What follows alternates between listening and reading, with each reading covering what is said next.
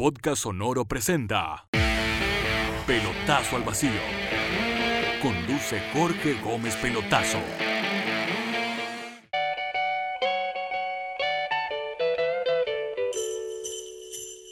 Hola, ¿cómo están? Les doy la bienvenida a este capítulo 27 de Pelotazo al Vacío para hablarles de la Nochebuena, de la Navidad.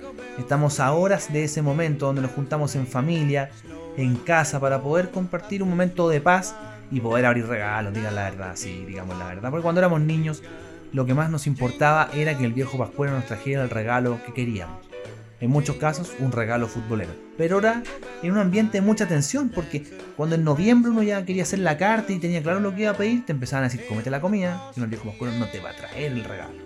Pórtate bien con tu hermano o con tu hermana, porque si no el viejo Pascuero no te va a traer el regalo. Entonces al final era, tenían que hacer todo lo que te dijeran, porque si no lo hacías, no llegaba el regalo. Y el regalo más importante, o el primero, el que queríamos todos, era la pelota. Esa pelota que es un tema etario, porque los que son más grandes se acordaban de esa pelota blanco y negro con los cascos bien marcados y después fue evolucionando, ya no eran tantos cascos, los 32, fue agregándose colores, pero seguía siendo una pelota de fútbol y la queríamos. Bueno, en algunos momentos también fue una pelota de plástico. Cuando chico, imagínense, tengo 40 años, cuando estaba en quinto básico, a mediados de los 90, esa pelota de plástico que se ocupaba en los colegios y eran, no sé, partidos en una cancha de fútbol donde jugaban todos los cursos juntos en esa bella escuela Santa Marta y que ahí en Diego Almagro con Rosita Renard y las pelotas de plástico volaban de lado y lado y la, la pisaba y la rompía. Imagínate romper la pelota de plástico que tenía, terrible. Y así fueron evolucionando. ¿Se acuerdan que también aparte de las pelotas plásticas que tenían casco, había unas que tenían como el mapa mundi? Tenían los continentes, se veía clarito. Pelotas rojas, amarillas, blancas, negras, verdes, de todos los colores. Y siempre llegaba uno con la pelota. Después ya traer una pelota de cuero era tremendo. Y que en la medida que la ocuparan, iba agarrando roce con el suelo, salían soltando los cascos y terminaba al final más cochino tu zapato que la pelota. Porque como agarraba toda la tierra, después cuando le pegaba el zapato quedaba pésimo. Y justo el lunes que tu mamá el domingo en la noche se había preocupado de ilustrártelo completo y estaba negro, perfecto, pero maravilloso, llegaba el lunes en la tarde, café lleno de tierra y te retaban. Pero bueno, eras feliz jugando fútbol con tus amigos. Esas pelotas que fueron evolucionando con el tiempo y que claro, al principio eran cascos blancos y negros y después fueron cambiando a menos cascos, a otras formas geométricas, a otros colores pero que igual todos quieren su pelota y quieren tener su propia pelota. Creo que los que crean escuela son las pelotas de los mundiales, sin duda. Tengo una colección de mini balones desde los años 70 y cada mundial está la presión a comprártela porque no vas a cortar una colección que ya lleva tanto tiempo. Así que es, notable. Yo no sé si alguno de ustedes vieron algún momento, me imagino que sí, una pelota de un mundial. Vamos a hablar lo más viejo posible, la pelota crack, la de Chile 62 había una, empresa, acá la pueden buscar en, Instagram, que vende réplicas de esa pelota crack, una pelota amarilla. Y que en alguna oportunidad para una Teletón me conseguí que la firmara Leonel Sánchez y Marcelo Salas, los dos jugadores que hicieron cuatro goles en un mundial. Entonces era, era una joya para poder subastarla. Es una pelota muy muy linda y muy distinta a lo que tenemos ahora. Pero era una joya, más encima el mundial fue en Chile. Es, es algo que hay que tener para alguien que le gusta coleccionar cosas de fútbol, tener una, réplica de la pelota crack, tremendo. Bueno, y si alguien llega a tener una de esa época, imagínense lo que vale ese tesoro. Luego estuvo la Challenge 4 Star en Inglaterra 66, la Telstar Durlast en México 70 y Alemania 74, la Tango Durlast en eh, Argentina 78 y la Tango España en España 82. Me imagino que ahí alguno dice, esa la pedí yo, Claro, año 82, imagínense, los que nacieron a mediados de los 70 ya tenían esa oportunidad. Después, la Azteca de México 86 y a mí la que me genera recuerdo inmediato, la Etrusco de Italia 90. Ya los cascos negros y blancos fueron mutando como a triángulos negros, triángulos por una forma de decir, tienen claro que no están así, pero ya no era completamente negra, el blanco se iba apoderando de esa pelota. Luego por lo que representó, porque Chile volvió a un mundial después de 16 años, la cuestra, entra el color, los motivos eran con los colores de la bandera de Francia. Tenía rojo, tenía más azul y por cierto tenía blanco. Los colores de la bandera gala. De ahí nos pasamos a la Nova de Corea-Japón 2002. Una pelota que no era blanca. Era un fondo medio amarillo, con dorado, con rojo, con gris. Ahí fue un cambio completo. Bueno, lo que fue ese mundial también, imagínense. tener que ver una Copa del Mundo en la madrugada, con partido a las 3 de la mañana, pasando de largo, quienes eran más jóvenes, viendo partidos increíbles. Yo recuerdo Suecia-Argentina, por ejemplo, cuando el equipo de Bielsa queda eliminado, ese partido fue en la madrugada, un día, y, como que te caes dormido de repente, te despertas y el partido ya se había acabado y no sabes cómo terminó, si Argentina había clasificado, finalmente quedó eliminada. Es una lata eso de, no poder disfrutar un, mundial como debe ser. Eh, nos pasamos a la Team Geist de Alemania 2006, la Yabulani de Sudáfrica 2010, la Brazuca de Brasil 2014. Estas dos últimas también importantes porque Chile estuvo ahí. Y la última, la Telstar 18, que es la que se jugó el Mundial de Rusia. Me imagino que todos alguna vez recibieron o pidieron una pelota del Mundial que estaba más cerca, el que estaba por venir o el que recién pasó. Más si estuvo Chile. Más si estuvo Chile. Y si estuvo Chile, lo que probablemente pidieron también al viejo Pascuero o a sus papás eh, o a la abuela. Siempre la los abuelos están para malcriar, entonces uno, uno, juega con eso. Si el papá no te lo da, la mamá no te lo puede dar, uno va donde la abuela que aparte son, se multiplican, pues es la gracia. Un papá, una mamá, pero los abuelos son dos abuelos, dos abuelas. Hay más posibilidades de ganar. Esto es como el rap. Y si tu papá no te voy a regalar la pelota porque está dentro de las posibilidades, el viejo pascuero no te lo trajo porque te portaste mal o porque te trajo otra cosa, unos calcetines, a todos nos jodieron alguna vez, por cierto, se lo pido a la abuela. Abuela, quiero la camiseta de mi equipo. Quiero la camiseta de la selección chilena. ¿Será posible? Ha ido cambiando el precio, por cierto, ahora cuestan casi 50 mil pesos o más caro, entonces es, medio inabordable poder comprarse una o comprarse más de una, hay que esperar, es como, es como raro, los que, los que son coleccionistas de camisetas lo pasan mal, no está tan, tan fácil. Bueno, algunos optan por el camino fácil, AliExpress, o ir a Lima a polvos azules y comprarse réplicas. Claro que las de AliExpress es tremendo. Es tremendo porque literalmente las que traen de Tailandia son iguales. Y hay camisetas que son antiguas y que son iguales con los mismos motivos, con los mismos parches, pero tremendo, tremendo, tremendo.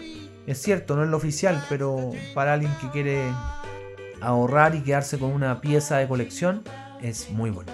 Porque es cierto, yo no voy a abrir eh, una galería, un museo para decirle estas son las camisetas. No, porque no, yo ya sé que no son, no son verdaderas. Pero para mí, para una colección personal, sin duda. Ahora ha ido evolucionando esto. ¿En qué sentido? En que ahora el niño quiere la camiseta del Paris Saint Germain, quiere la del Manchester City, quiere la del Borussia Dortmund, quiere la del Bayern. Y está bien, quiere la del Real Madrid, porque ahí juegan sus ídolos, sus otros ídolos o sus actuales ídolos. Porque lo hemos hablado en capítulos anteriores. Hay niños que ya no son hinchas de un equipo chileno, son hinchas de equipos europeos. Cuesta creerlo, pero es así. Es así y está dado y justificado porque hoy es más fácil ver partidos internacionales que partidos locales. Y si no hay un papá que te esté llevando al estadio a ver al equipo, claramente tu visión se va a ir para otro lado. Porque el espectáculo es mucho más atractivo. ¿Qué quieren que les diga? Eso es indefendible. Hago un alto en este capítulo para contarte de Q-Analytics. Si la logística y el transporte te apasiona como a ellos, tienes que conocerlos. Son el más grande ecosistema de soluciones tecnológicas y te quieren ayudar. Visítalos en www.qanalytics.cl o escríbeles a info.qanalytics.cl. Pelotazo al vacío. Tercera punta de posibilidades de regalo en Navidad que uno pidió o que va a pedir para esta Nochebuena que se aproxima. El videojuego. Claro, ese juego que nos encantaba. Que nos pasábamos tardes, noches jugando. Algunos en su momento pidieron un Atari con un juego. Después pidieron un Nintendo con un juego, un Super Nintendo con un juego.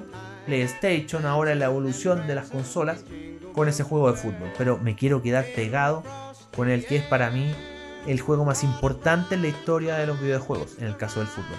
El International Superstar Soccer Deluxe.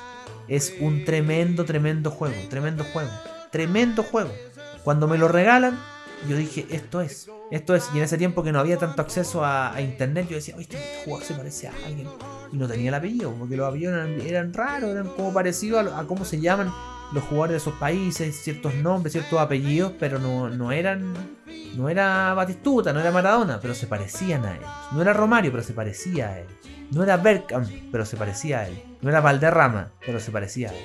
Entonces al final uno se, se quedaba con esos nombres y después con los otros amigos que jugaba se acordaba. En Colombia Valderrama era Murillo. No se te olvida. Redonda en Argentina era Maradona.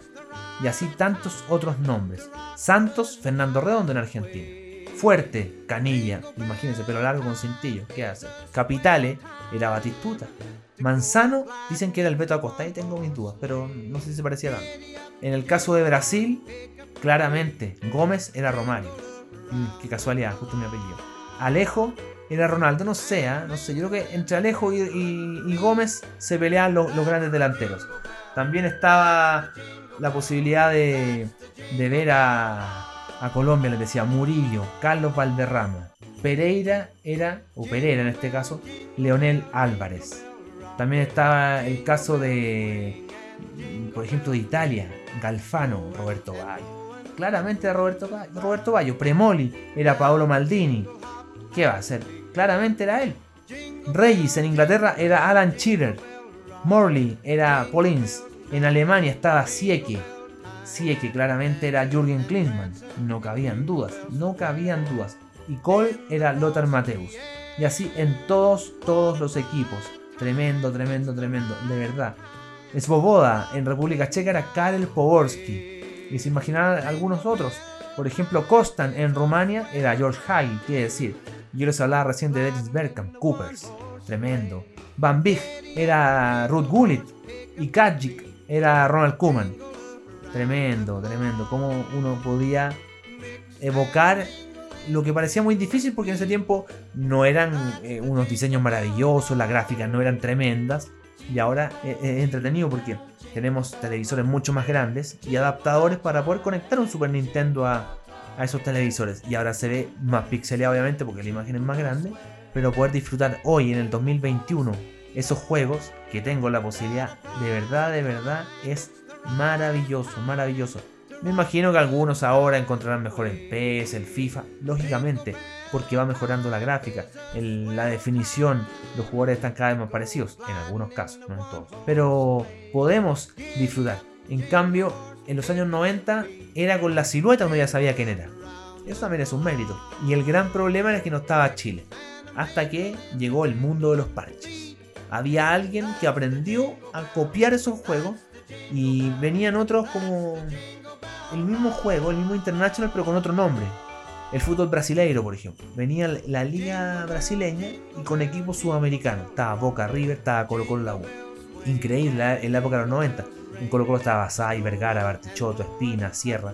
Y en la U estaba eh, Leo Rodríguez, estaba Marcelo Sala, estaba Sergio Vargas, estaba, no, estaba Luis Murri. Tremendo, tremendo. O sea, ya poder jugar con tu equipo ya era maravilloso. Aunque a mí siempre me ha gustado más el fútbol de selección. ¿Y saben qué? Ahora que se los cuento, yo diría que el International Superstar Soccer Deluxe es la razón por la cual me gusta más el fútbol de selección. Porque me ocupaba grandes stars jugar en selección. Yo jugaba casi siempre con Holanda. Me encantaba Holanda, me encantaba Holanda. Pero también la camiseta de Alemania. Esa que ocupó en el Mundial de Italia, también el de Estados Unidos. Como con esos rombos, con los colores de la bandera. Muy linda esa camiseta. La camiseta amarilla de Rumania. Uno que creció viendo a la Suecia de Martin Dahlin con Henrik Larsson, también es amarilla con vivos azules. Eran muy lindas, muy lindas esas camisetas. Por eso yo siento que en lo más profundo de mí el fútbol de selección es importante por eso. Más allá que te gustara un equipo en el fútbol chileno, en mi caso con la Universidad de Chile, pero siempre me, encantó. Y como les digo, el gran dolor es, que no estuviera Chile. Pero después aparecieron los parches y aparecieron todos los equipos. Y, y, incluso hicieron parches para el mundial, el último, el de Rusia. Que un, un peruano pudiera ver a su selección en ese juego. Un peruano que tenga entre 35 y 45 años, que también jugó ese equipo, ese juego, digo, cuando chico, y no tenía Perú, y ahora lo puede tener. Notable, entretenido, entretenido por jugar con tu selección. Es una oportunidad tremenda. Y bueno, estaban también los juegos de los. Eh, que eso no lo podíamos pedir de regalo de Navidad porque era imposible. Cuando íbamos a, a los videos, como decíamos, ir a, a poder jugar eh, en la playa, por ejemplo, esos tacataca que habían en el garro, en el quisco donde estaban esos, los flippers, donde estaba el Super Sidekicks, por ejemplo, 1, 2 y 3, y uno metía la ficha que le costaba, porque a veces no te pasaban ni plata, y metía la ficha y estaba ahí avanzando feliz, le ganaba ya todo, llegaba otro, pa, ficha. Y tenías que jugar contra él, y te cagaba todo el camino. Y miráis para el lado con una cara Y sí, pues te cagó. Y probablemente tenías que ganarle y seguíais jugando, pero después llegaba otro. O el mismo gallo se picaba y te metía la ficha de nuevo para volver a jugar y te ganaba. Y ahí sí que te enojaba. Una tarde que era perfecta, te la cagó un enemigo. Bueno, es como la vida. A veces uno no mide, uno depende de uno que todo sea bueno y uno va bien encaminado a algo y llega otro, la lluvia, o el sol, o lo que sea, y, no se dio como quería. Bueno, igual un lindo recuerdo de, esa, de esas tardes de Flipper. Y ahí había muchos juegos, también estaba uno que no recuerdo el nombre, muchos de ustedes se van a acordar. Uno, uno jugaba como Takataka, pero que era, uno miraba hacia abajo. Era el Tech me parece, sí, ese. Y así otros juegos también. Otros juegos que habían de Super Nintendo, el Goal, el Goal 2, en, el Nintendo estaba el Goal donde los jugadores corrían como en diagonal, era terrible, terminaba como con, como con tortícola y tratando de doblar la cuestión. El mono no se movía y, como que el, mono no se movía derecho, aparte de moverse en diagonal, como que tiritaba. Era terrible. Obviamente con televisores con pantalla chica, con la definición no tan buena, era un sufrimiento terrible. Terrible. Pero bueno, nos permitió hacer muchos amigos, pasar tardes entretenidas y poder eh, sentir que lo que veíamos en televisión, un partido de verdad o en el estadio, lo podíamos jugar con nuestras manos. Eso de poder empezar a imaginarte algo con un videojuego. Hacer un gol como soñaste, pero ahora dependía de ti. No tenías que esperar que en el estadio después de 100 partidos se diera ese gol. Tremendo. Poder jugar, después ir cambiando las tácticas. Estaba el Super Soccer, por ejemplo, en el Super Nintendo. Cuando tenía que al final, después de ganar todos los partidos, uno decía, ya salí campeón, levanté la copa, llega y te la quitan para jugar con el equipo Nintendo, que eran pero secos, secos, era imposible ganarle. Y después también poder ocupar claves que venían en la revista Nintendo. Por ejemplo, en el mismo International Superstar Soccer podíamos transformar el árbitro en perro. Qué maravilla, ¿no? Y el árbitro sacaba la tarjeta con la boca. Quizá era como un... Bueno, si me está escuchando algún árbitro se va a enojar, pero quizá era como premonitorio que el árbitro se transformara en perro. Como, lo que íbamos a vivir más adelante, o, lo que ya estamos viendo, no sé, se me ocurre. Bueno, la cosa es que eh, se pueden hacer goles detrás del arco. Imagínense cómo con la pelota detrás del arco y empezaba a pegarle gol, gol, gol. Y 99-0 en el International Superstar Soccer Deluxe. Se picaban porque uno se sabía las claves, los trucos y el otro no se los sabía. O ya tener medido el gol de mitad de cancha en diagonal. Pasaba en la mitad de la cancha, le pegaba en diagonal y el arco no llegaba. Fanático, fanático. Traten de hacer recuerdo de cuál es su videojuego favorito. Porque la verdad entre las pelotas, las camisetas y los videojuegos, con los videojuegos era más, era más posibilidad de, soñar, la verdad. Y, ojo, ojo, para, porque no hay nada perfecto, el videojuego hizo que en parte se acabaran tantos ratos de jugar la pelota con amigos en la calle, porque se terminaban metiendo en las casas, que fue una evolución de lo que pasa hoy día. Y ya no en videojuegos, sino en un celular. La gente está cada vez más metida en sí mismo. Ya se acabaron esos momentos que eran únicos antes de poder jugar con amigos. Y la pelota lo hizo en su momento, después pasamos al videojuego y espero que no se acabe y que ustedes sigan teniendo la posibilidad de jugar con los amigos. Ahora incluso se puede jugar en línea, qué posibilidad más linda de mantener esa relación. Más en la pandemia cuando no nos podemos juntar con nadie, por lo menos seguir jugando. Antes de seguir con el capítulo te hablo de Estación Rock. ¿Sueñas con tocar un instrumento y sientes que no puedes? Hay una escuela en Puerto Varas que tiene a los profesores que te enseñarán a tocar la música que te gusta. Búscalos en www.estacionrock.cl y revisa la mejor plataforma de clases online en www.errock.com. Pelotazo al vacío. Bueno, ¿habrá alguna posibilidad de ver un partido en Navidad? Claro, a veces los ingleses juegan en épocas de fiesta, pero en Chile es muy raro. Y siempre está este debate si son personas, porque lo son, digamos, pero están para trabajar en esos momentos o están para también meterse en su casa y compartir en familia como todos. Son sueldos distintos, es otro tipo de vida. Cuando todos están en vacaciones, ellos están jugando. Es como la vida al revés.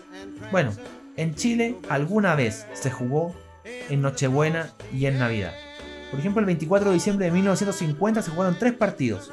Audax Italiano le ganó 4-2 a Green Cross, Ferro Badminton perdió 4-1 con Wanderers y Unión Española le ganó 5-3 a Magallanes. Y en 1961 O'Higgins goleó 4-1 a Wanderers. También ese día, el 61, imagínense, todo el tiempo que ha pasado. 71, 81, 91, 2001, 2011, 2021, 60 años. Hace 60 años, Colo Colo jugó con San Luis de Quillota de visita y ganó el cacique 4 0 con goles de Caupolicán Peña, un doblete de Chamaco Valdés y uno de Luis Hernán Álvarez, el papá del Guaso Álvarez. Tremendo equipo que tenía Colo Colo en ese tiempo y que bueno, fue campeón el año 61. Y jugar en Navidad, en día feriado, eso sí que es raro.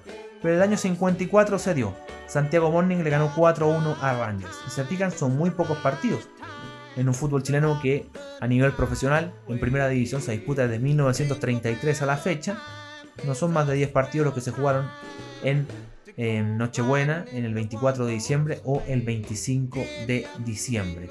Son partidos eh, únicos y que claramente cuando la familia está reunida va a ser más fácil de ver esos encuentros. Así lo entienden en Europa, como les decía. Claro, la liga española, la liga italiana, la alemana se suspende durante mucho tiempo, los ingleses no. Juegan una fecha cerca de Navidad, generalmente se juega todo el 26, el Boxing Day, y después juegan el 1 de enero y les da lo mismo. Y los estadios están llenos porque ahí el concepto es distinto. Ellos están para dar una función. Ellos son actores a fin de cuentas. Vamos al teatro, vamos al estadio, veamos jugar a nuestros jugadores favoritos, veamos jugar a nuestro equipo, que es súper, súper importante. Porque como les decía, la Navidad es un momento que nos reúne, un momento que nos permite estar en paz, de revisar ese año maravilloso, o quizás no tanto, pero en familia, poder eh, agradecer por todo lo que se nos ha dado y eso es muy muy importante. Y buscando información sobre esto de Navidad y fútbol, llegué a una historia bastante especial, freak incluso, que quizás algunos la han escuchado. La tregua de Navidad. No sé si alguna vez escucharon hablar de eso. Les hablo de la Navidad de 1914. Estábamos en plena Primera Guerra Mundial. Enfrentados, enfrentados estaban los alemanes, los franceses, los británicos. Y cuenta la historia, y esto se supo al año siguiente, que todos estos soldados salieron de sus trincheras para compartir regalos, un encuentro insólito. Se estaban tratando de avanzar para conquistar territorio, incluso matándose. Pararon para decir, ¿saben qué? Compartamos, compartamos un momento. Y en ese espacio se dice que jugaron fútbol. Es increíble, es increíble. En un momento tan tenso, donde, como les decía, mucha gente murió de todos los lados en, este, en esta conquista de territorios, en este avanzar para conquistar otras tierras que no eran las mías. Y estos mismos soldados que daban la vida por sus patrias terminaron compartiendo en esa Navidad de 1914 jugando fútbol. Es increíble, es increíble. Dice el texto más o menos así. Esta tregua se produjo cinco meses después de que comenzara la guerra. Las hostilidades habían, se habían calmado eh, mientras líderes de todos los bandos reconsideraban sus estrategias para ir por la carrera del mar. Y en este resultado indeciso se dio la batalla de Ypres. Fue esa semana del 25 de diciembre donde soldados franceses, alemanes y británicos cruzaron las trincheras, intercambiaron saludos y charlas. Es increíble, imagínense, con el que me estaba tratando de disparar me junto a conversar. Como frico, ¿no? Bueno, es quizás lo que refleja el fútbol. El fútbol une. La Segunda Guerra Mundial, con todo lo que ocurrió en Alemania, donde hasta hoy día se avergüenzan de lo que de, esta, de estos asesinatos constantes del régimen nazi contra, contra el, pueblo judío, bueno, pues pasó mucho tiempo. Nunca más una selección de Israel fue a jugar a Alemania. Nunca. Hasta que un día aceptaron una invitación. El fútbol une. Lo que muchas cosas desune, el fútbol las une. Y eso hay que tenerlo claro es una oportunidad de, juntarse, de poder eh, a través del deporte limar asperezas y poder sentir que hay temas políticos que serán de toda la historia, pero que el fútbol nos permite unirlo, o al menos ese cese, esa tregua que hubo en la Navidad de, de 1914, que pase por 90 minutos en algún partido de fútbol. Nunca me voy a olvidar cuando para el Mundial de Francia 98 en el mismo grupo tuvo que jugar Irán y Estados Unidos. Irán y Estados Unidos. Hubo una conferencia de prensa, un discurso del presidente entonces Bill Clinton diciendo que este partido no era una guerra, pero que ojalá ganaran. Y terminó ganando Irán. Si no me falla la memoria, 2 a 1. Dos países que estaban enfrentados completamente en una cancha, se dieron la mano antes de empezar a jugar y post partido, incluso con intercambio de camisetas. Nunca nos olvidemos que el fútbol une. El fútbol logra cosas que no otros han logrado. Por eso somos futboleros y por eso cuando niños le pedíamos al viejo Pascuero regalos futboleros. Porque nos gusta mucho esto. Pedimos la pelota, pedimos la camiseta, pedimos el videojuego, pedimos un libro de fútbol, qué sé yo. Y quizás alguna de las personas más viejas de tu familia, tu abuelo, tu papá o algún tío, fueron algunos de estos partidos de Nochebuena o de Navidad que te mencioné, el año 50 o el año 61 o el año 54, hace ya bastante tiempo, medio siglo, un poco más. Bueno, a horas de Navidad, a horas de, de Nochebuena, les deseo a todos y a todas una feliz Navidad con sus familias, que ojalá reciban los regalos que quieren y si no, es el valor del obsequio porque si te obsequian algo es porque eres importante para alguien. Y eso siempre va a tener un lugar en los corazones de cada uno. Y si el regalo es futbolero, mejor aún. Si te regalan un libro de fútbol, mejor. Si te regalan una pelota, también.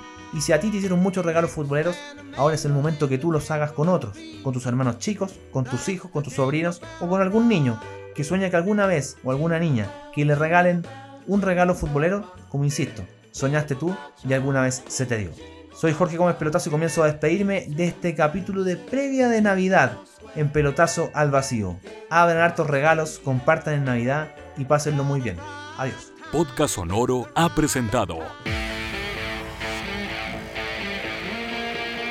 Pelotazo al Vacío. Quedamos al día con todo lo que necesitan saber del mundo del fútbol. Jorge Gómez Pelotazo se prepara para el próximo capítulo.